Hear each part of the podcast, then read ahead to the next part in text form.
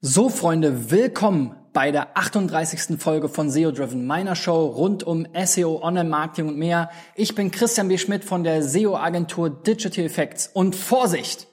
SEO ist tot, also bau bloß keine Links mehr auf.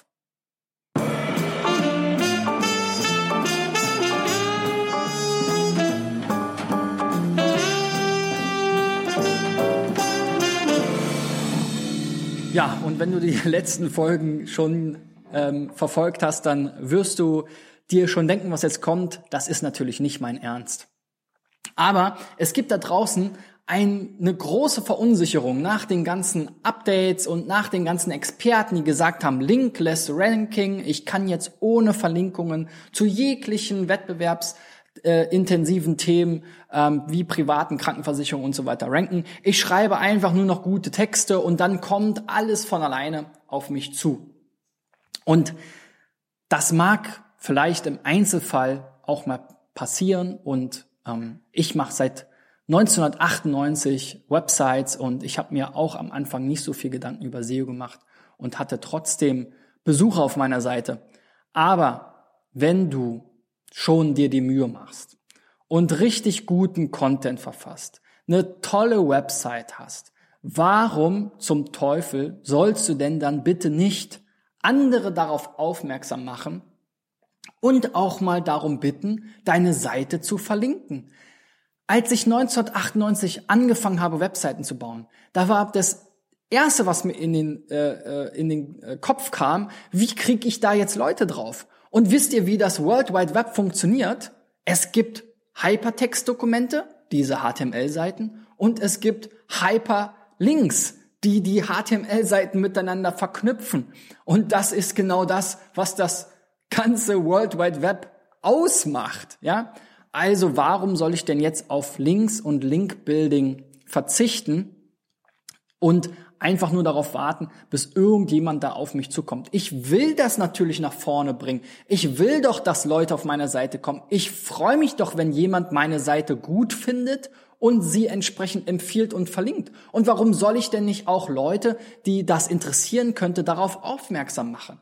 Es macht natürlich keinen Sinn mehr, Links zu kaufen. Ja, da stimme ich ja zu. Und es ist ein heikles Thema. Und in manchen Bereichen muss man sogar noch Links kaufen vielleicht. Aber langfristig will ich das lieber nicht machen. Und vor allem, wenn ich eine Marke aufbaue, wenn ich meine Webseite eben langfristig betreiben will, dann will ich natürlich nicht in die gleiche Falle laufen wie hunderte und tausende SEOs in den letzten Jahren, die natürlich erstmal die kurzfristigen Effekte mitgenommen haben und dann irgendwann abgestraft wurden, ob nun manuell oder durch eines der Pinguin-Updates. Aber wie Google immer wieder sagt und wie mein Freund Christoph Kemper von den Link Research Tools auch gerne immer wiederholt, Ranking ohne Links ist ziemlich, ziemlich schwer.